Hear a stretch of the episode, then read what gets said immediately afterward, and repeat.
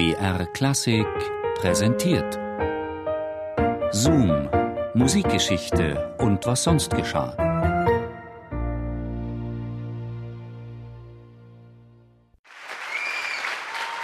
Rom 1709. Ein Saal voller Menschen. Vor ihnen auf der Bühne ein elfjähriger Junge. Applaus. Dann wird es still und der Junge beginnt.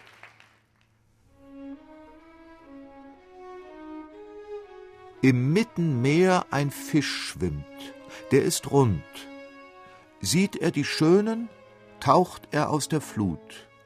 Sieht er die Garstigen, kehrt er flugs zum Grund.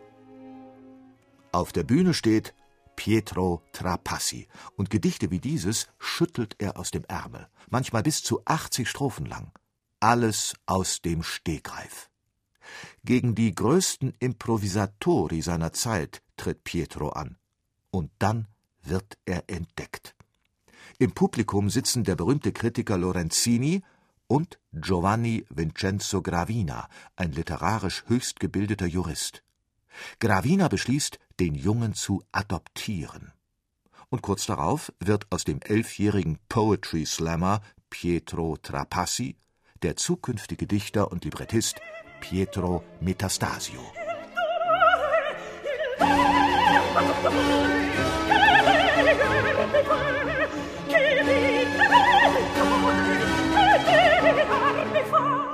Das abendliche Kräftemessen mit Italiens besten Stegreifdichtern kann er zwar noch nicht ganz lassen, dafür aber gehören seine Tage nun dem Studium der Rechtswissenschaften. Pietros Mentor Gravina verfolgt die Ausbildung des Jungen mit großer Strenge und führt ihn bald in die römische Gesellschaft ein. Als Metastasio 20 Jahre alt wird, erkennt sein Ziehvater, dass die außerordentliche poetische Begabung seines Schützlings nicht in eine Juristenlaufbahn münden kann. Er gestattet ihm, die niederen Weihen zum Abb zu empfangen, quasi den Segen zu einer Laufbahn als Schöngeist. Dann stirbt Gravina. Metastasio erbt das riesige Vermögen, schreibt eine Elegie auf seinen Mentor und genießt alle Freuden des Lebens, solange das Geld reicht. Dann ist es weg. Und kurz darauf auch Metastasio auf der Flucht ins gläubigerfreie Neapel. Und wieder hat Metastasio Glück. Der Zeremonienmeister der Kaiserin Elisabeth Christine wird auf den jungen Dichter aufmerksam und erteilt ihm den Auftrag, zum Geburtstag seiner Majestät ein Gelegenheitswerk zu verfassen, das der berühmte Komponist Nicola Porpora in Musik setzt.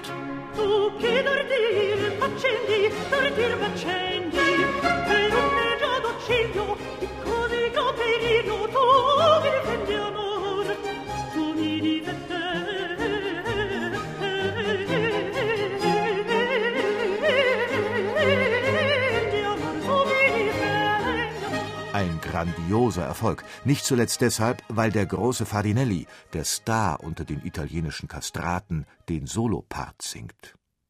Der Beginn einer lebenslangen Freundschaft zwischen Metastasio und Farinelli. Aber noch etwas Weichenstellendes ereignet sich an diesem Abend.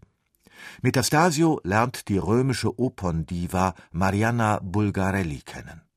Und wieder einmal wird Metastasio adoptiert La Romanina, die Römerin, wird zu seiner großzügigen Mentorin und bringt ihn mit den größten Künstlern seiner Zeit zusammen. In ihrem Hause trifft Metastasio unter anderem Komponisten wie Alessandro Scarlatti, Johann Adolf Hasse oder Giovanni Battista Pergolesi.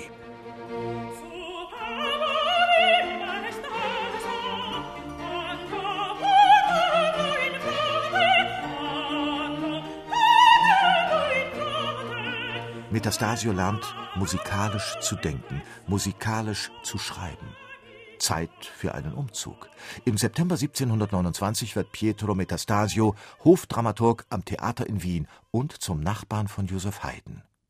Was ihn allerdings nicht dazu animiert, seine Deutschkenntnisse zu verbessern. Jedes Jahr lernt Metastasio nur ein einziges neues Wort dazu. Getreu seiner Überzeugung, diese Anzahl von Ausdrücken genügt doch, mir im Fall der Not das Leben zu retten. Tja, die Sache mit den Worten. Metastasio hält es eher mit der Aussagekraft der Worte, denn mit ihrer Vielfältigkeit. Von einem Stammwortschatz von 44.000 italienischen Wörtern verwendet Metastasio in seinen Werken nur zwischen sechs und siebentausend. Die aber haben es in sich, vor allem musikalisch.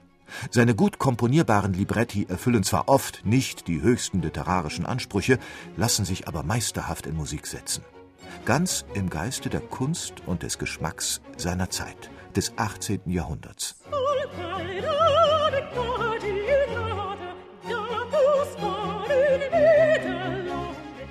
Die besten Komponisten und Sänger reißen sich um seine Werke. Selbst Ludwig van Beethoven und Franz Schubert schreiben später noch Lieder zu Metastasios Gedichten.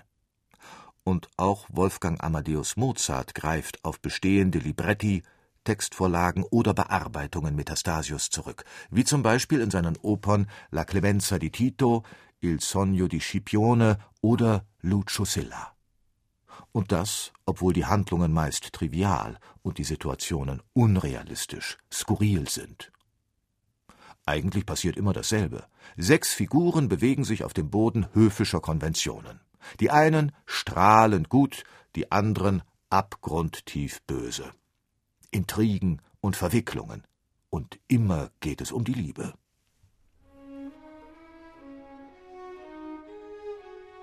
Blüte der Tanne Lang ist die Tanne, ganz aus Kreuzelein.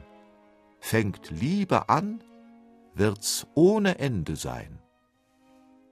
Trotzdem, Metastasio wird zeitlebens als großer Poet und Librettist von zahlreichen Opern, Dramen und Oratorien geachtet und bewundert. Kaiserin Maria Theresia will ihn im Alter mit dem Kreuz des Stephansordens ehren.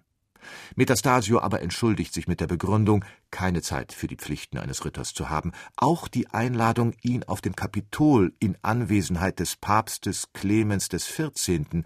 öffentlich zum Dichter zu krönen, lehnt er ab, indem er zynisch erwidert, sich für die Besteigung des Kapitols zu alt zu fühlen.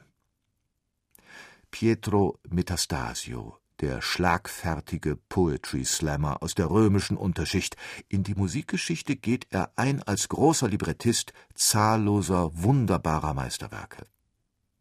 Vielleicht lässt sich manches über die literarische Qualität seiner Texte sagen. Metastasio selbst aber bringt es auf die Formel Erwarte nicht von mir, dass ich mein Hirn destilliere, um unter Nagelkauen und Kopfkratzen einige Sestinen herauszuhaspeln. Was kommen soll, kommt von selbst. Sind es auch keine Verse, die sich mit jenen der Klassiker messen können. Und wenn sie auch nicht immer eine strenge Prüfung bestehen, so gefallen sie doch dem Herzen.